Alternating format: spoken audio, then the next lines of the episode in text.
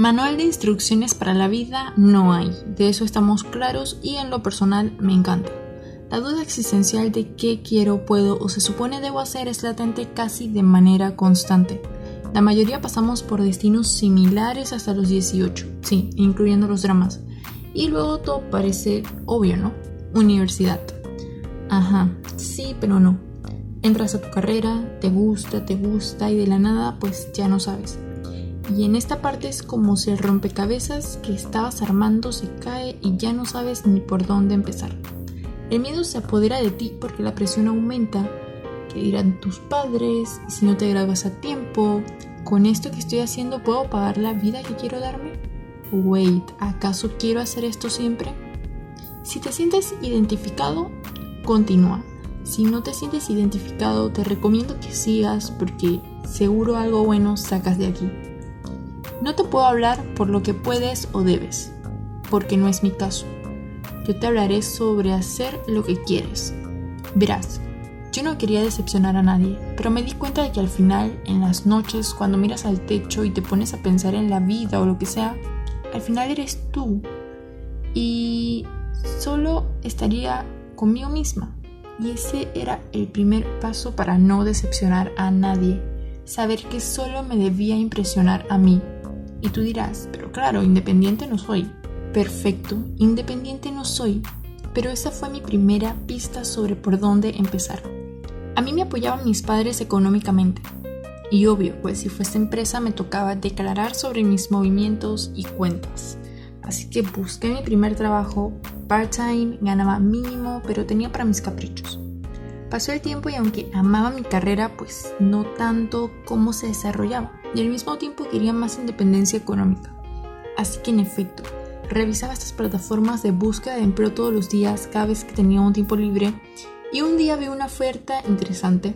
Era Community Manager en una joyería. Part-time también, belleza, I got the job, y fui tres días. Decidí que no, no era lo mío. Y sí, era una excelente oportunidad, pero la visión del jefe no era la misma que la mía. Simplemente no me sentía cómoda. Definitivamente no era lo que quería. Y esto es importante, porque en el momento en que dejas tus convicciones a un lado, te perdiste. Continué mi búsqueda y otro día pues vi un puesto como graphic designer en una agencia de publicidad. Solo con leer la descripción dije que tenía que ser mío. Ese fue el inicio oficial de mi vida en una publicitaria y entré a esta agencia pequeña donde aprendí sobre todos los puestos, desde la parte creativa hasta el mercadeo y la administrativa. Aquí pude conformarme, estaba en algo donde me sentía cómoda, pero no. Volví a las páginas de búsqueda y seguí hasta que vi un puesto nuevamente de Community Manager. No daba mucha información, pero fui a la entrevista y nuevamente I got the job. Resultó ser una empresa extranjera en ámbito de marketing político y así terminé teniendo dos trabajos, uno full time que era remoto y uno part time que era presencial y por otra parte mi universidad por las noches. Hacía malabares para hacer esto y mantener mi vida personal y social activa, al mismo tiempo que cometí errores, lloré de desesperación y pensé en dejar varias veces, pero seguí.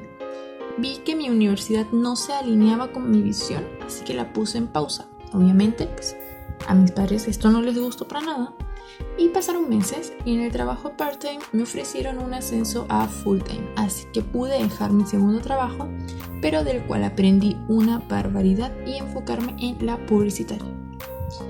Pasaban los meses y pues notaba que ya no sentía tanta emoción, más que nada por los proyectos. Los que saben de publicitaria me entenderán. Yo era content manager, pero los clientes que teníamos simplemente no me llenaban. Yo quería trabajar en proyectos más especiales para mí y que llevaran mi sello Caí en la llamada zona de confort. Me sentía estancada en ese trabajo que tanto me gustaba y esto provocó que me desganara y al mismo tiempo mi empeño bajara. Algo súper feo para mí, pues sentía que no rendía, pero también para lo publicitario. Así que decidí renunciar.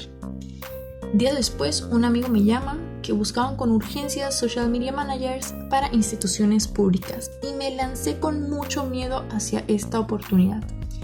Pues era un mundo bastante diferente, lo que estaba acostumbrada, pero dije, ¿sabes qué? Aquí puedo aprender de todo, además de tenía que pagar pues. Bills, eh, deudas y facturas y cosas. I got the job nuevamente y empecé una aventura nueva, donde no solo realizaba mi trabajo en el ámbito que me fascina, que es la publicidad, el marketing, social media, además aprendí mucho de relaciones públicas, de PR. A esta altura empecé a estudiar Derecho, que es una de mis pasiones de siempre también, y luego de unos meses de mucho trabajo en movimiento, donde a veces ni fines de semana libre obtenía, noté que iba empezando esa sensación de confort en la que por supuesto no quería caer. Meses después, llega la pandemia. Todo es una locura, como ya sabemos, nadie sabía qué hacer, cómo actuar. Y yo esto pues la verdad lo veo como una oportunidad. Continúo trabajando, pero tenía más tiempo libre en mi universidad, lo que me permite desarrollar estos proyectos que tanto necesitaba para estar bien y tener ese bienestar interno. Hoy día trabajo en ellos cada vez que termino mis obligaciones con mi trabajo y la universidad y con mucho esfuerzo estoy segura que saldrán para este 2021-2022. Con esto ya conoces un poco de mi historia en estos tres años, sí, todo esto fue en tres años, y obviamente aún estoy en proceso, pero solo gracias a que decidí hacer lo que quería fue que obtuve y trabajé en cada una de las oportunidades que se me presentaron. Si me dejas darte algunos consejos si decides tomar el camino de hacer lo que quieras con tu vida, sea lo que sea que decidas, los miedos son nuestros mejores amigos para crecer y cada vez que algo te dé miedo, enfréntalo. Verás que al final no era para tanto. Si lo que estás haciendo en el momento no te aporta, sal de ahí, corre, huye, no vuelvas y no mires hacia atrás.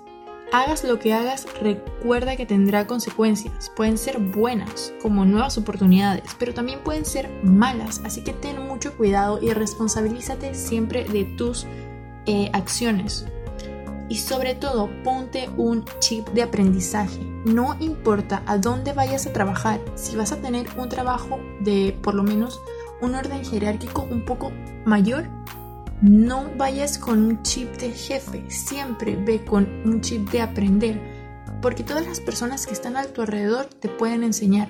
Y al final ese conocimiento a ti te va a servir para obtener nuevas oportunidades. Bueno, esto fue un poco de mi vida profesional y ya saben, si necesitan cualquier consejo o quieren hablar de cualquier otro tema desde pues un punto de vista eh, de alguien que está en el proceso, con mucho gusto les colaboro e incluso podemos hablar de eso también. Bye.